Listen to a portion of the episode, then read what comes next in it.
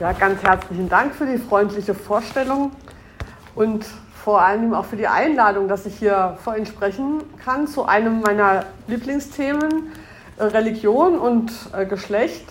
Das ist, man hat es ja heutzutage als ähm, säkulare Politik, Politikwissenschaftlerin gar nicht mehr so häufig Gelegenheit, über so ein Thema zu sprechen, weil sich ganz wenige nur noch für Religion überhaupt interessieren und für die speziellen äh, Aspekte von Feminismus oder Geschlechtergerechtigkeit religiös gesehen. Und deswegen nutze ich diese Gelegenheit gerne oder habe sie gerne genutzt, mir darüber mal wieder neue Gedanken zu machen.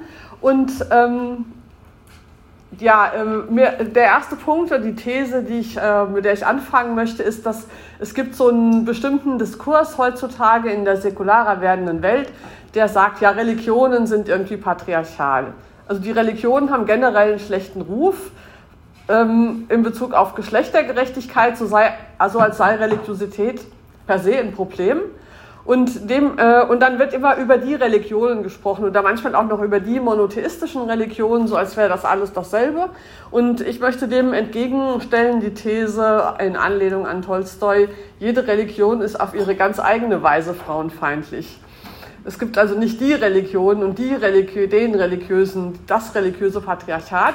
Und deswegen möchte ich heute Ihnen eine spezielle Variante religiöser Frauenfeindlichkeit oder religiöser Probleme im Umgang mit weiblicher Freiheit vielleicht vorstellen, nämlich die christliche und speziell vielleicht dann auch noch die evangelische.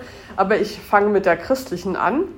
Ähm, und zwar deshalb, weil man natürlich sagen kann, Regeln und Vorschriften zur Sexualität und zum Geschlechterverhältnis gibt es wahrscheinlich tatsächlich in allen Religionen. Und in allen Religionen sind die auch meistens äh, patriarchal, aber oft in, in den anderen Religionen geht es da doch eher um praktische, pragmatische Regeln für den Alltag Ehegesetze, äh, Vorschriften für die Lebensweise und so weiter. Die haben aber keine tiefere theologische Bedeutung. Und meine These ist, dass das im Christentum anders ist, weil das Christentum tatsächlich ein inhärent theologisches Problem mit dem Geschlechterverhältnis hat. Und zwar aus dem Grund, dass wenn Jesus Christus nicht nur ein Mensch ist, sondern auch wahrer Gott, dann wird durch diese Idee die Geschlechterfrage direkt in die Gottesfrage eingeschrieben. Also die Idee der Dreifaltigkeit, in der Idee der Dreifaltigkeit wird das Göttliche mit dem Männlichen vermischt, weil Jesus eben nicht nur einfach ein Mensch ist, sondern ein geschlechtlich geprägter Mensch. Der christliche Erlöser ist ein Mann. Und das sieht man ihm an.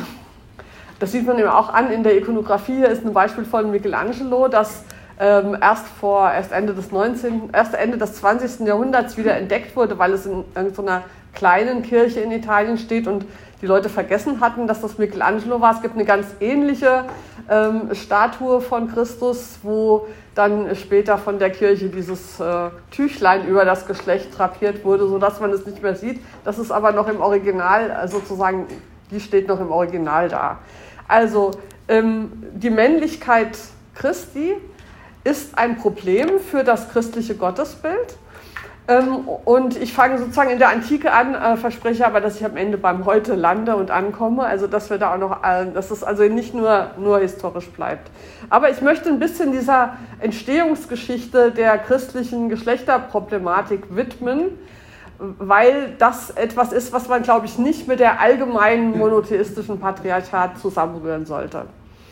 Ähm, das äh, gab ja in der katholischen Kirche und auch in der orthodoxen Kirche war die Männlichkeit von Christus lange auch ein Argument für den Ausschluss der Frauen aus äh, den Priesterämtern. Äh, aber das, mein Thema ist dezidiert nicht die Frage nach der Gleichstellung von Frauen innerhalb der Kirche oder nach der Emanzipation, sondern äh, das Geschlechterthema ist für mich eben im Christentum jedenfalls in erster Linie eine Frage nach der Gottesvorstellung. Welche Bedeutung hat Geschlechtlichkeit für unsere Gottesvorstellung? Und genau dieses Thema war nämlich in den ersten Jahrhunderten äh, der christlichen Kirche, Bewegung, wie man es nennen will, ein ganz wichtiges Thema in den Gemeinden. Es gibt viele Zeugnisse davon, äh, dass das diskutiert wurde in den Texten, die später apokryph genannt wurden. Und äh, leider ist von denen natürlich nur ein winziger Ausschnitt überhaupt überliefert, sodass wir nicht die vollständige Debatte kennen. Wir kennen nur einzelne Spots, aber diese Spots sind durchaus interessant und aussagekräftig und zeigen eben, dass sich das Christentum intensiver als andere Religionen mit Sexualität beschaffen, äh, befassen musste. Einfach um die Frage zu beantworten, wie kann ein Mann ein Erlöser sein? Wie kann ein Mann göttlich sein und was bedeutet das für die Geschlechtlichkeit der Gläubigen oder auch der Geistlichen? In welchem Verhältnis steht also Jesu Mannsein zur geschlechtsneutralen Bedeutung Christi? Und da gab es eben verschiedene interessante Vorschläge, wie man dieses Problem, dieses theologische Problem lösen könnte in den frühen Gemeinden. Zum Beispiel eines ist, dass man sich Jesus und Maria in parallelen Rollen da vorstellte, dass man sozusagen eine Art männlich-weibliche Doppelspitze äh, für, das, für, für das Christentum konstruiert hat. Zum Beispiel gibt es Abendmahlskelche, das ist halt jetzt einer, wo man auf der einen Seite Jesus und auf der anderen Seite Maria sieht. Es gibt auch viele Darstellungen, wo Jesus äh, der Anführer der Jünger ist und Maria die Anführerin der Jüngerinnen. Also diese Art Parallelisierung, das, was wir heute vielleicht als Parität nennen, ne? 50-50 äh, in den Führungspositionen, dass also nicht Jesus der einzige ähm, Mensch ist, der Göttlichkeit auf Erden repräsentiert, sondern dass es eben auch ähm, weibliche Repräsentationen des Göttlichen gibt. Eine andere Figur neben äh, Maria, der Mutter Jesu, ist natürlich auch Maria Magdalena, die Apostelin der Apostel, die wichtigste Jüngerin nach manchen Darstellungen, die ja auch ein eigenes apokryph gewordenes Evangelium hat ähm, die im antiken Christentum, aber normalerweise, normalerweise wird eher Maria, die Mutter, mit Jesus paralysiert und Maria Magdalena dann mit Petrus als die wichtigen ähm, JüngerInnen. Ähm, aber das ist nur eine Möglichkeit, mit diesem Problem umzugehen. Eine andere Möglichkeit ist auch der Versuch, die Männlichkeit Jesu zu relativieren. Also zu sagen, Jesus war zwar ein Mann, aber das spielt keine so eine Rolle. Also in Gegensatz sozusagen zu der Art, wie Michelangelo es dargestellt hat. Zum Beispiel gibt es ähm, äh, eine, eine Stelle, wo Christus in den Johannesakten, die vermutlich im zweiten Jahrhundert verfasst wurden, wo Christus sagt, ich bin der Vater, ich bin die Mutter, ich bin der Sohn. Also wo Christus über sich selbst als Vater und Mutter spricht. Also wenn jetzt äh, zum Beispiel feministische Theologinnen vorschlagen, Vater und Mutter unser zu beten, ist das keine ähm, anachronistische Neuerfindung des heutigen Feminismus, sondern es gibt solche Versuche auch schon in der Antike.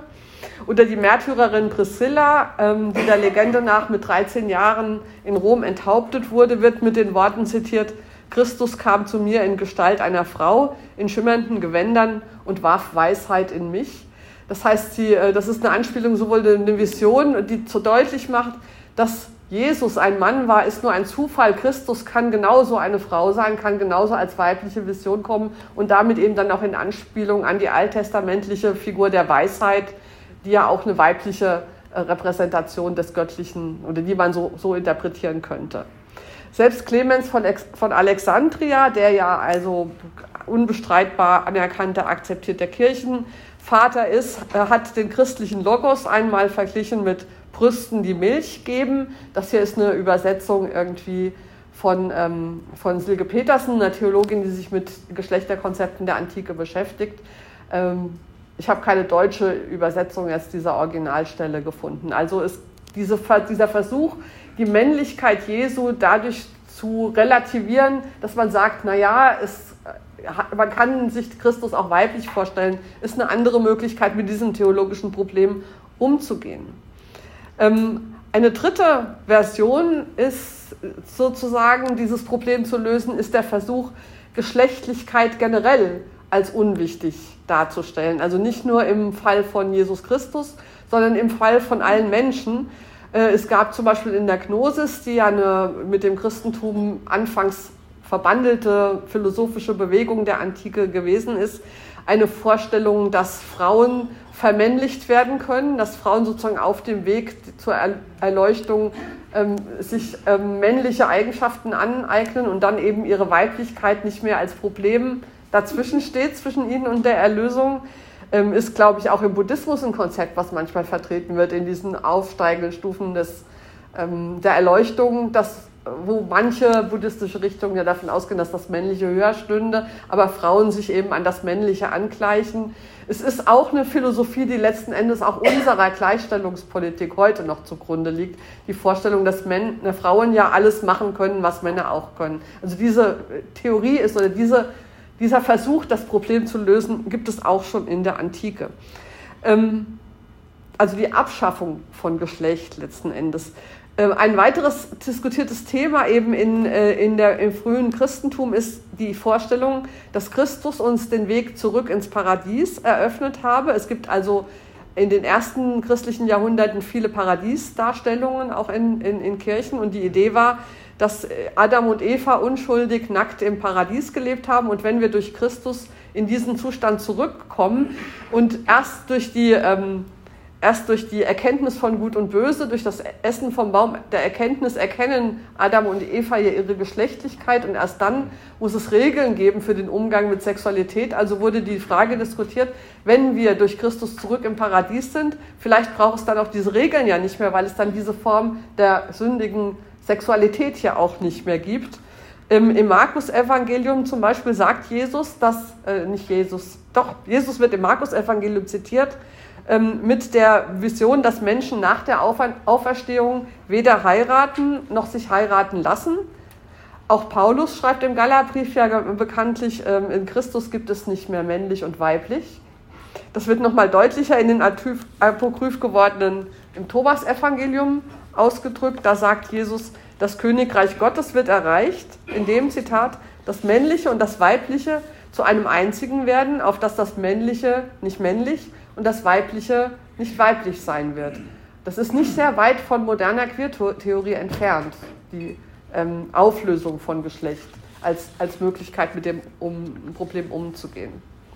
Zumal eben viele frühe Christinnen und Christen nicht erst nach der Auferstehung, sondern schon hier und jetzt eheliche Beziehungsstrukturen auflösen wollten. Ähm, die Andreasakten, ebenfalls im zweiten Jahrhundert verfasst, erzählen die Geschichte der Römerin Maximilla, die vom Apostel Andreas, ein Bruder von äh, Petrus, zum Christentum bekehrt wurde und dann beschließt, keinen Sex mehr zu haben mit ihrem Mann, was damals im Römischen Reich illegal war, weil adlige Ehepaare verpflichtet waren, Kinder zu kriegen. Ähm, und hier ist ein Bild, das ist äh, der Mann Egeas, ein ähm, römischer Statthalter im griechischen Patras. Und Maximilla hat, damit er das nicht merkt, ihre Sklavin Euklia angelernt, sozusagen nachts zu ihrem Mann ins Bett zu gehen und zu tun, als wäre sie sie. Und das ging auch eine Zeit lang gut. Acht Monate lang hat er gebraucht, um das zu merken, dass es nicht seine Frau ist, die da bei ihm im Bett ist. Und daraufhin hat er sowohl die Sklavin Euklia als auch Andreas und dann sich selbst getötet. Die einzige, die nach dieser Erzählung interessanterweise überlegt, ist Maximilla selbst. Ähm, also, aber das sind so Erzeugnisse davon, dass im frühen Christentum ein Leben ohne Sex als Vorwegnahme des Reichs Gottes angesehen wurde und ähm, dass das äh, eine Kritik natürlich ist an den traditionellen heterosexuellen Paarbeziehungen. Sogar noch im vierten Jahrhundert hat Bischof Gregor von Nazianz als also den Frauen nahegelegt, lebt jungfräulich, damit ihr die Mütter von Christus werdet.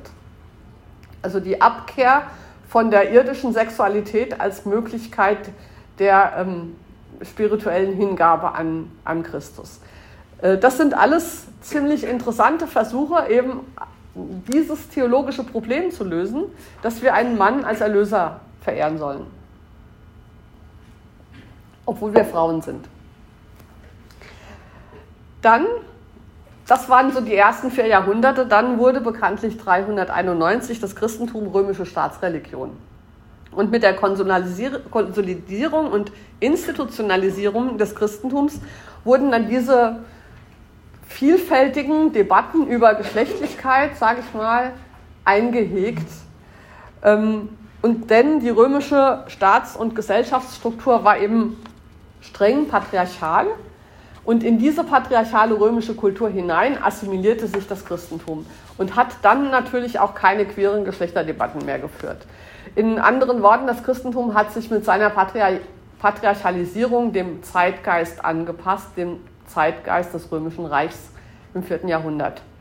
Das lässt sich vielleicht am besten an der Entwicklung der Ikonographie von Maria zeigen. Hier ist eine Darstellung von Maria aus dem äh, 4. Jahrhundert aus, einer, aus Südfrankreich. Die zeigt Maria mit erhobenen ähm, Händen, also in einer predigenden, sprechenden Haltung. Und darüber steht ähm, Jungfrau Maria, Minister des Tempels in Jerusalem. Und äh, wahrscheinlich hat Maria, die Mutter Jesu, eine wichtige Rolle in der ersten Jerusalemer christlichen Gemeinde geführt. Und ähm, so wurde sie dargestellt im vierten Jahrhundert. Und, ähm, aber im Jahr 431, also einige Jahrzehnte nach dem Aufstieg zur Staatsreligion, ähm, hat dann das Konzil von Ephesus den Status Marias als Gottesgebärerin festgelegt. Das war eben umstritten. Ähm, es wurde ja was Sie wahrscheinlich wissen, in den ersten Jahrhunderten über die äh, christliche, also die Natur Christi gestritten. Ist er wahrer Mensch und wahrer Gott? Sind die beiden Naturen in ihm vermischt oder sind sie separat nebeneinander? Und wenn ja, ist Maria dann die Mutter nur des menschlichen Teils von Christus oder ist sie die Mutter auch des göttlichen Teils? Und das Konzil von Ephesus hat äh, 431 gesagt, nein, Maria ist also auch die Mutter des göttlichen Teils von Christus. Und ähm, uns kommen diese Debatten heute manchmal so skurril vor. Ich finde die gar nicht skurril. Die sind nämlich wirklich ernsthaft, muss man die sich mal fragen. Wenn man das ernsthaft glauben will, muss man sich das ernsthaft mal fragen. Und äh, das wurde also so entschieden und oft wird das so gesehen, als sei mit diesem Beschluss Maria aufgewertet worden. Ne? Also Maria ist nicht mehr nur die Gebärerin der menschlichen Seite von Christus, sondern sie ist auch Gottes Gebärerin. Ähm, man kann aber diese Aufwertung auch anders interpretieren, nämlich dass diese Maria die Ministerin, die Predigerin sozusagen reduziert wird auf ihre Rolle als die Gebärerin. Das von, von der, die sieht ja nicht jetzt aus wie eine Gebärerin, ne, sondern sie sieht ja aus wie eine Gemeindeleiterin.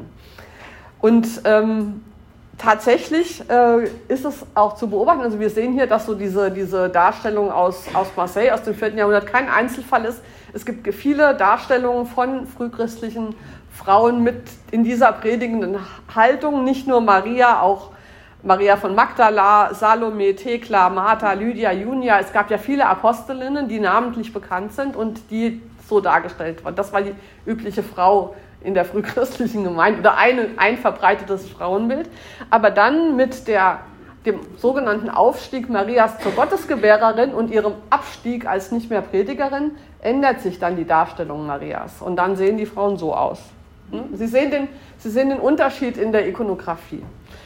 Und ähm, von daher frage ich mich manchmal, also wenn, wenn Maria, also wenn jetzt die katholischen äh, Kolleginnen Maria 2.0 als Motto machen über ihre Bewegung, um sozusagen von dieser rechten Maria 1.0 wegzukommen, könnten sie eigentlich auf Maria 0.0 zurückgehen. Dann, äh, sie brauchen das gar nicht neu erfinden. Es gab es vorher schon. Maria 1.0 ist nicht die eigentliche ursprüngliche Maria, sondern schon eine ähm, entsprechend in eine bestimmte Rolle gebrachte mit Maria. Natürlich hat sich das nicht von heute auf morgen vollzogen. Das sind natürlich lange, über Jahrhunderte währende ähm, Prinzipien. Noch ein Beispiel dafür, dass dieser Diskussion keineswegs mit dem Konzil von Ephesus ähm, beendet war. Ein schönes, ein sehr eindrückliches Beispiel ist das, dass es im Lateranbaptisterium, das ist ein antikes Nebengebäude der Lateranbasilika in Rom, da gibt es diese Seitenkapelle. Und in dieser Seitenkapelle sehen Sie oben in der Apsis ein äh, prächtiges Mosaik aus dem 7. Jahrhundert. Sie sehen oben den segnenden Christus, flankiert von zwei Engeln, rechts und links, und unten die Jünger. Die Jünger sieht man aber nur so links und rechts, weil davor ein neobarocker Altar steht, der die Sicht versperrt auf, auf die Jünger. Und man kann auch, wenn man die Kirche besichtigt, nicht hin, weil dieser Altarraum ist abgesperrt. Also man kann nicht mal eben dahinter gucken, wie denn das Mosaik unten weitergeht. Warum nicht?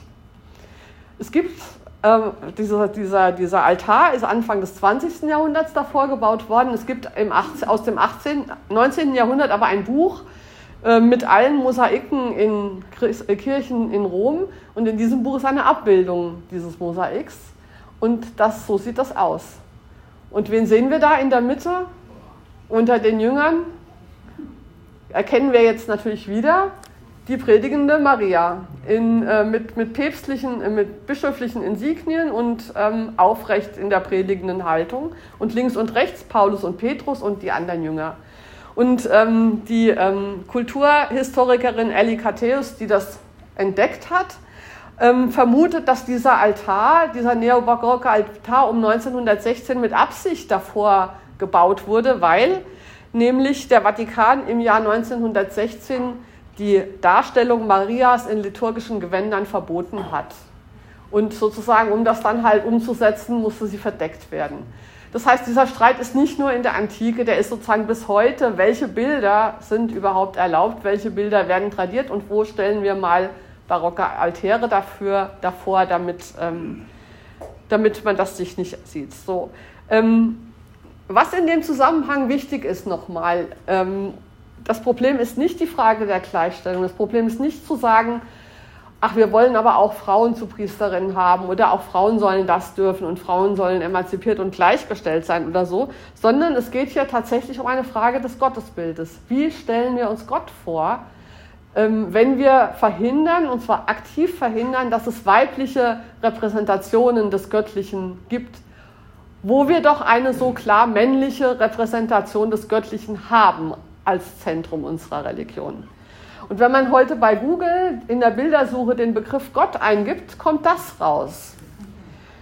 Und auch wenn alle Theologinnen und Theologinnen immer mantraartig was anderes behaupten, das christliche Gottesbild ist nicht geschlechtsneutral. Das christliche Gottesbild ist der alte Mann mit Bart, der alte weiße Mann mit Bart. Das ist sozusagen offensichtlich, Google lügt nicht. Ja? ist vielleicht eine kleine, eine kleine äh, Episode dazu, wie sehr das auch bis in die säkulare Welt hineinwirkt. Ich habe einem, eines meiner vielen Projekte war, dass ich vor einigen Jahren einen Comic gemacht habe, zusammen mit einer Comiczeichnerin, kleine Geschichte des Feminismus. Und da ich ja auch Theologin bin, habe ich in diese kleine Geschichte des Feminismus auch die Religionen mit reingebracht und habe also auch Gott da mit reingebracht. Und die Zeichnerin die das visuell umgesetzt hat, hat Gott gemalt als alten Mann mit Bart, oben auf der Wolke sitzen. Das war das, was ihr einfiel, sozusagen, um Gott zu visualisieren. Und dann haben wir miteinander gesprochen und ich habe gesagt, ja, wir können doch, das ist ein feministischer Comic, da können wir doch Gott nicht als alten Mann mit weißem Bart malen. Und dann hat sie gesagt, ja, aber wenn ich es anders male, erkennt ihn doch keiner. Und das war tatsächlich ja ein visuelles Problem. Wenn man es so malt, erkennt jeder sofort, dass es Gott ist. Wenn man einen alten Mann mit Bart auf der Wolke malt, haben alle sofort die Assoziation von Gott. Und das ist das Problem. Es geht nicht um Gleichstellung, es geht nicht um die Frauen, es geht nicht um Emanzipation oder formale Formen von Gerechtigkeit, sondern es geht darum, was für Bilder von Gott wir verbreiten. Und dass die im Christentum leider sehr verhunzt sind und dass wir 2000 Jahre eigentlich heretische Gottesdarstellungen auf dem Buckel haben, weil wir ja im Christentum das Bilderverbot nicht ernst genommen haben. Wir haben es zwar formal aus dem Dekalog, du sollst ja kein Bildnis machen, aber wir haben uns ja nie dran gehalten. Wir haben ja Gott gemalt.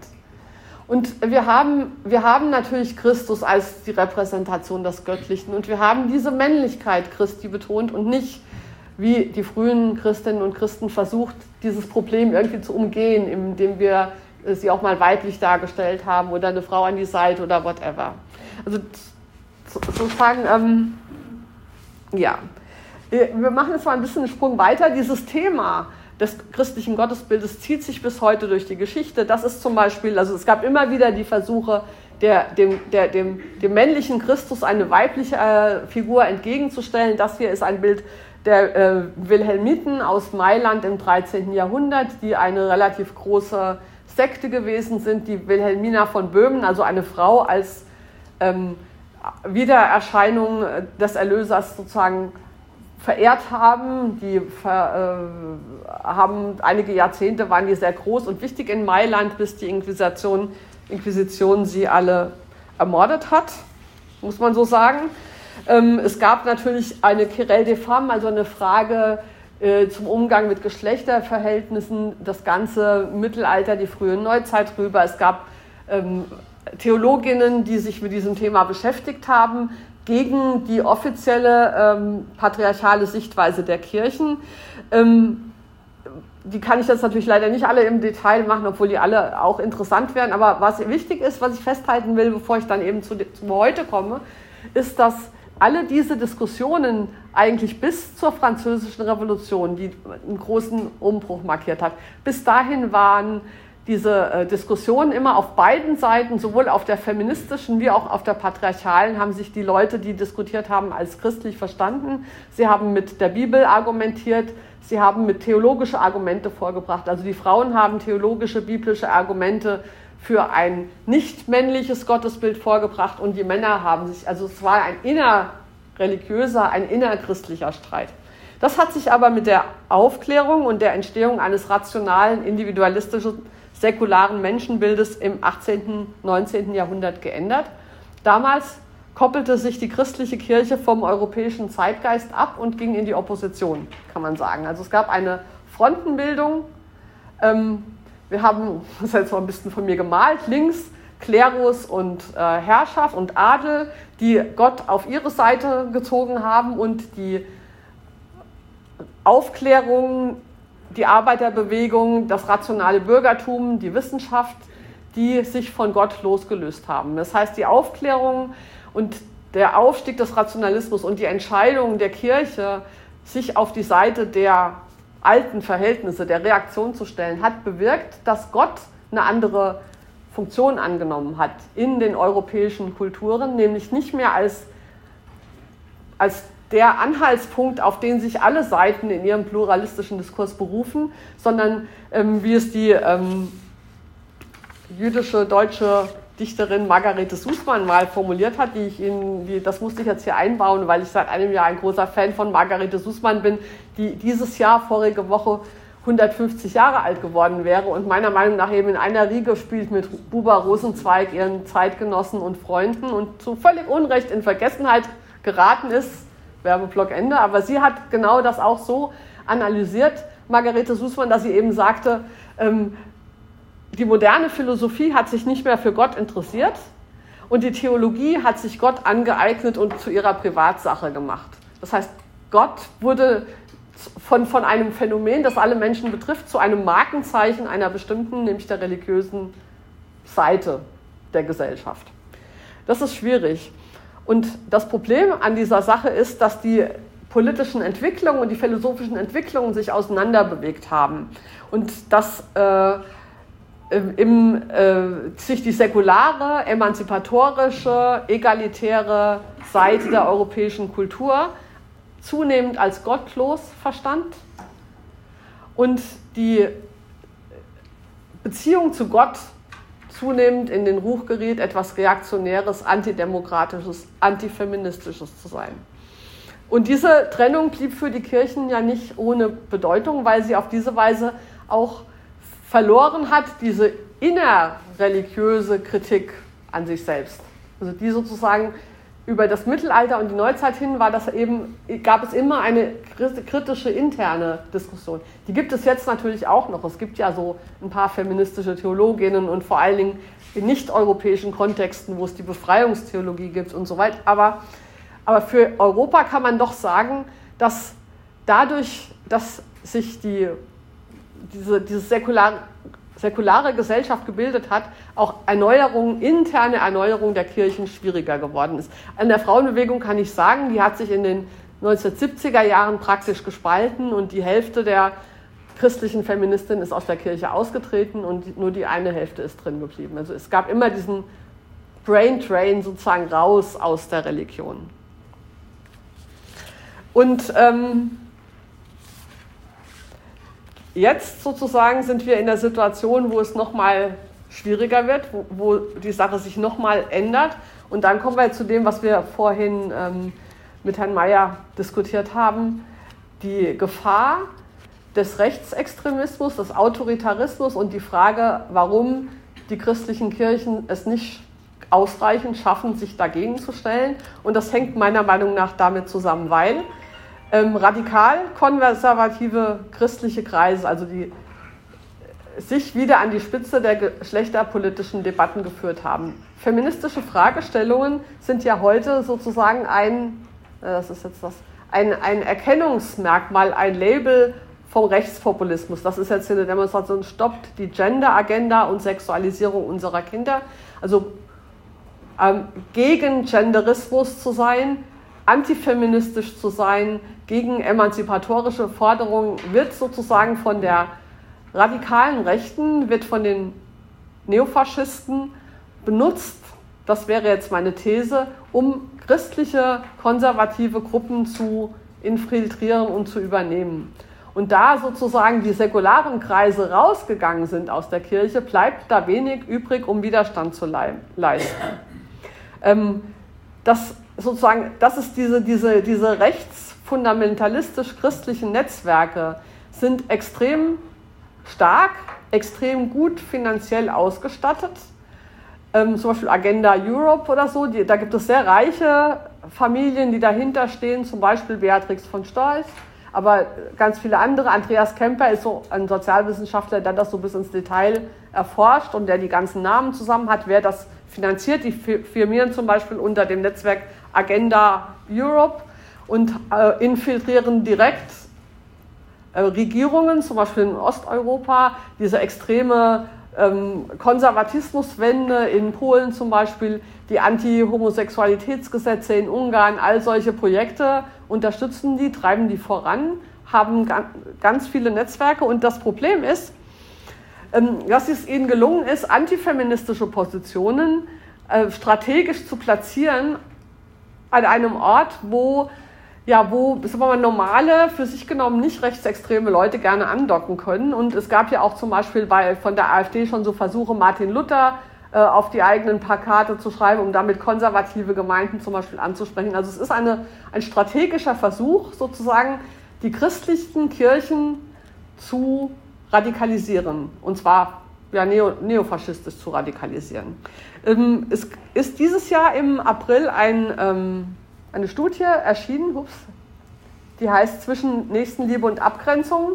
Eine interdisziplinäre Studie zu Kirche und politischer Kultur, die hat die EKD in Auftrag gegeben. Also WissenschaftlerInnen haben da drei Jahre lang geforscht auf verschiedenen Ebenen. Es gab statistische Befragungen, es gab qualitative Interviews in einzelnen Gemeinden und es gab ähm, Analysen von ähm, Internet Diskussionen, also Kommentardiskussionen zum Beispiel zur Seenotrettung und solche Sachen. Es bezog sich jetzt nur auf die evangelische Kirche. Ich glaube, dass aber viele der Prinzipien auch in der katholischen Kirche vielleicht so auch ähnlich sind. Diese Studie ist nicht viel diskutiert worden, leider, weil ihr hauptsächliches Ergebnis erstmal nicht sehr spektakulär klingt, weil das hauptsächliche Ergebnis heißt, unter evangelischen Kirchenmitgliedern sind ähm, rechtspopulistische Ansichten genauso verbreitet wie im Rest der Gesellschaft. Das ist keine, das hätte man sich jetzt denken können. Ähm, man kann aber vielleicht evangelischerseits ein bisschen enttäuscht sein, weil wir ja eigentlich von uns immer erwartet hätten, dass wir vielleicht ein bisschen weniger rechtsradikal sind als die anderen, aber wir sind es zumindest nicht mehr. Das ist ja schon mal gut. Und so ist diese Studie dann schnell wieder in der Vergessenheit geraten. Ich habe sie mir aber ein bisschen genauer angeguckt, weil ähm, es im Detail doch interessante ähm, Ergebnisse geht, nämlich weil zum Beispiel ein Befund ist, dass während die Vorurteile der evangelischen Kirchenmitglieder in Bezug auf rassistische, antisemitische, fremdenfeindliche oder behindertenfeindliche Positionen mit zunehmender Zentralität der Religion geringer werden, wie es in der Studie heißt, die Vorbehalte gegenüber sexueller Diversität und Gleichstellung der Geschlechter zunehmen. Das heißt, je religiöser sich die Befragten selbst verortet haben, desto größer waren ihre Vorbehalte gegenüber sexueller Diversität und, Sex und Feminismus. Also Religiosität hat einen, zwar einen, scheint einen leicht positiven Einfluss zu haben gegenüber gruppenbezogener Menschenfeindlichkeit, aber den gegenteiligen Effekt in Bezug auf geschlechtliche Vielfalt. Ähm, Evangelische, die sich selbst als besonders religiös beschreiben, lehnen Feminismus und Gendertheorien stärker ab als der Durchschnitt der Bevölkerung. Sie haben mehr Vorurteile gegenüber transgeschlechtlichen oder nicht-binären Menschen und sind anfälliger für antifeministische oder homophobe Kampagnen. Und das ist natürlich eine Herausforderung für eine evangelische Kirche, die von sich selber ja immer glaubt, wir haben das Geschlechterproblem gelöst. Bei uns herrscht ja Gleichstellung. Die Katholiken sind ja viel schlimmer. Jetzt haben wir so auch noch zwei Frauen an der Spitze der EKD, ähm, die, die Selbstwahrnehmung, dass Geschlechterthemen eigentlich vorbei sind, ist so stark, dass die EKD-Synode letztes Jahr sogar beschlossen hat, das Zentrum Frauen und Männer in Hannover zu schließen, weil man braucht sowas ja nicht mehr. Wir sind ja gleichgestellt. Aber jetzt hat diese Studie eben gezeigt, dass gerade diese Themen, gerade das Thema Geschlecht, die Achillesferse christlicher Religiosität an der Basis ist. Denn genau hier tut sich der Graben auf zwischen einem kirchlich verbundenen Milieu und der Gesellschaft allgemein. Ähm, und das ist nämlich, wenn man jetzt nochmal tiefer ins Detail dieser Zahlen reingeht, gibt es nochmal eine interessante Wende. Denn es ist überhaupt nicht so, dass Kirchenmitglieder per se Feminismus und vielfältige Geschlechterkonzepte ablehnen. Nicht mal die große Mehrheit von denen, die sich in der Kirche oder in der Gemeinde stark engagieren, tut das, sondern es ist vor allem eine spezifische Gruppe, die die Studie sogenannte monoreligiöse nennt. Also gemeint sind Menschen, die im Christentum die eine wahre Religion sehen und alle anderen Weltanschauungen kritisch bis ablehnend gegenüberstehen. Und diese, Zitat nochmal, diese monoreligiöse Orientierung weist mit allen erfassten Bereichen der Vorurteile zu Geschlechterfragen einen signifikanten positiven Zusammenhang auf. Also es sind diese monoreligiösen, die besonders antifeministisch sind, um es mal so zu sagen. Im Gegensatz dazu ähm, unterscheiden sich Transreligiöse, also Menschen, die offen für Unterschiede sind und interessiert an einem Austausch mit anderen Religionen, in Bezug auf geschlechterpolitische Ansichten nicht vom Durchschnitt der Bevölkerung. Kirchenmitglieder mit einer transreligiösen Orientierung neigen auch bei hoher Zentralität der Religion weniger zu Sexismus, Homo- oder Transphobie. Das heißt, es ist gar nicht die Verbundenheit mit der Kirche oder die eigene Spiritualität oder das Engagement in der Gemeinde, was den Unterschied mhm. ausmacht, sondern die Art der Religiosität. Und jetzt ist es so, dass diese Gruppe der Monoreligiösen eigentlich super klein ist. Die sind nämlich nur 3,4 Prozent aller Kirchenmitglieder. Also die evangelische Kirche hat nur 3,4 Prozent ihrer Mitglieder sind monoreligiös und in dem Fall anfällig für Antifeminismus. Dann könnte man sagen, naja, wo habt ihr dann? Habt ihr ja gar kein Problem, sind ja nur 3,4 Prozent. Aber diese 3,4 Prozent sind eben in der Kirche besonders laut und meinungsstark. Sie melden sich häufig und vernehmbar zu Wort, dominieren die Debatten und beanspruchen für sich die Deutungshoheit über das, was richtiges Christentum angeblich ist. Und sie sind auch besonders stark in den Gemeinden aktiv. Unter den Hochspirituellen, wie das dann in der Studie genannt wird, beträgt ihr Anteil nämlich schon 22 Prozent, nicht mehr nur 3,4. Und für die ist auch, und das kommt auch erschwerend hinzu, die örtliche Kirchengemeinde die wichtige, eine wichtige soziale Ressource. Hier fühlen sie sich geborgen und setzen deshalb alles daran, die Gemeinde als ihren Ort zu behalten und gegen die säkulare Bedrohung von draußen sozusagen sich abzuschotten. Transreligiöse hingegen sind häufig in den unterschiedlichsten sozialen Bezügen aktiv. Die sind zwar auch in der Gemeinde aktiv, aber auch irgendwo anders noch, weil die sind ja transreligiös.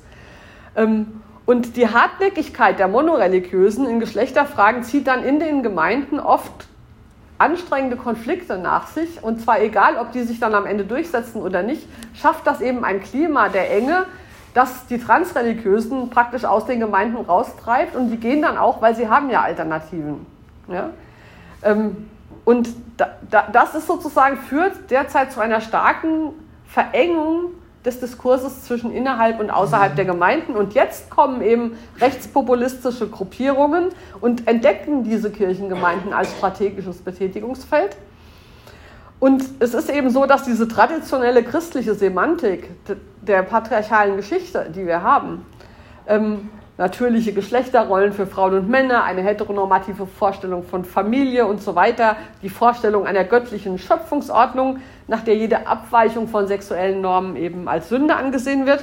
Und diese Art Theologie, so schreiben die Autoren der Studie, machen das Christentum zu einer geeigneten Host Ideology, also ähm, Gast, Gastgeberideologie sozusagen für ähm, antifreiheitliche ähm, Diskurse. Ähm, es ist halt eben vergleichsweise schwierig, einer frommen christlichen Gemeinde einzureden, dass sie jetzt gegen Flüchtlinge sein soll. Dazu ist eben die äh, Sensibilisierung zu groß, aber zu sagen, irgendwie für die wahre Ehe, gegen Homosexualität und so weiter, das ist eben anschlussfähig, weil, ähm, weil das ist die christliche Tradition und sie wurde zu wenig aktiv verabschiedet von, von den Gemeinden, die eben, wo der liberalere Teil glaubt, damit haben wir doch gar kein Problem mehr. Deswegen ist es fatal, eben wenn in der Kirche dieses, äh, diese Brisanz des Geschlechterthemas unterschätzt wird. Und das ist sogar noch im Design dieser Studie, die versucht ja das rauszufinden. Selbst die hat noch im Design diesen Denkfehler drin, weil sie Antifeminismus nicht als Teil der rechtsextremen Ideologie versteht. Also man kann ja sagen, die Rechtsextremen haben eben so bestimmte Themen, ja, und Antifeminismus ist ein Teil des Erkennungsmerkmals, wo die sich dran erkennen, aber neben Fremdenfeindlichkeit, Rassismus, Antisemitismus und so weiter. Ähm, aber das steht auch nicht in der Studie drin, sondern, ähm, sondern sie werden in der, dass die, der Antifeminismus wird in der Studie als kontroverses Thema geframed. Also es gibt sozusagen Themen, wo man klar dagegen sein muss, gegen Rassismus, aber bei diesen Gender-Fragen, das sind kontroverse Themen.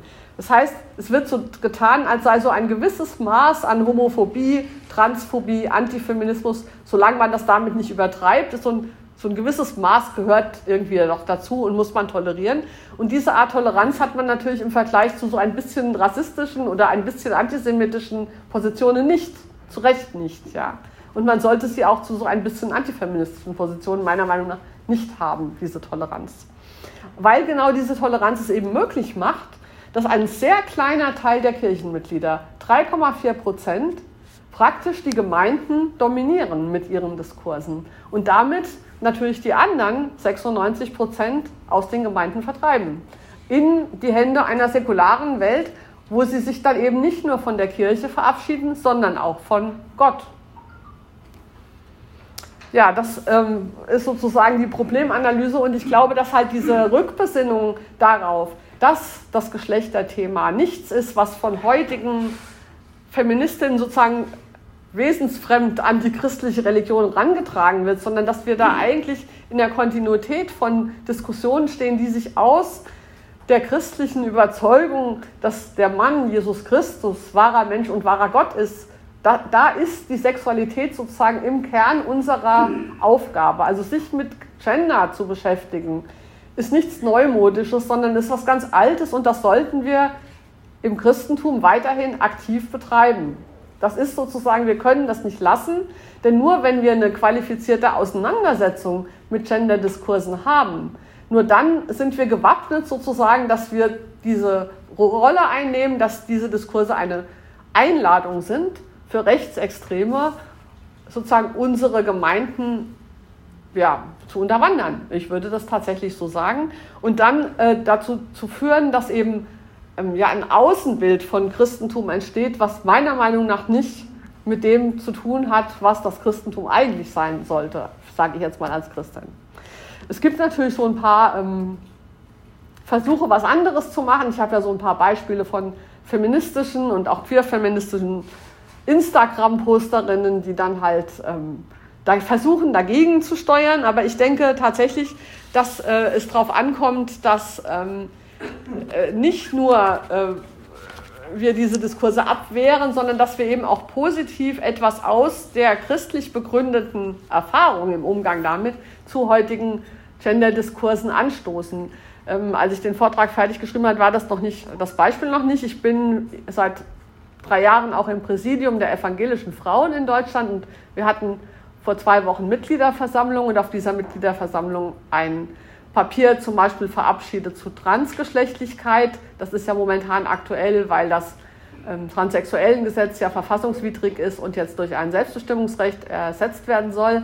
Und da haben wir uns zu geäußert, weil, äh, weil wir auch finden, dass auch das Thema etwas mit Religion zu tun hat. Eine unserer Mitgliedsfrauen hat in der Diskussion darüber eben gesagt, wenn die Ewige diese Menschen geschaffen hat, wer sind wir denn, um ihnen ihre Existenzberechtigung zu bestreiten?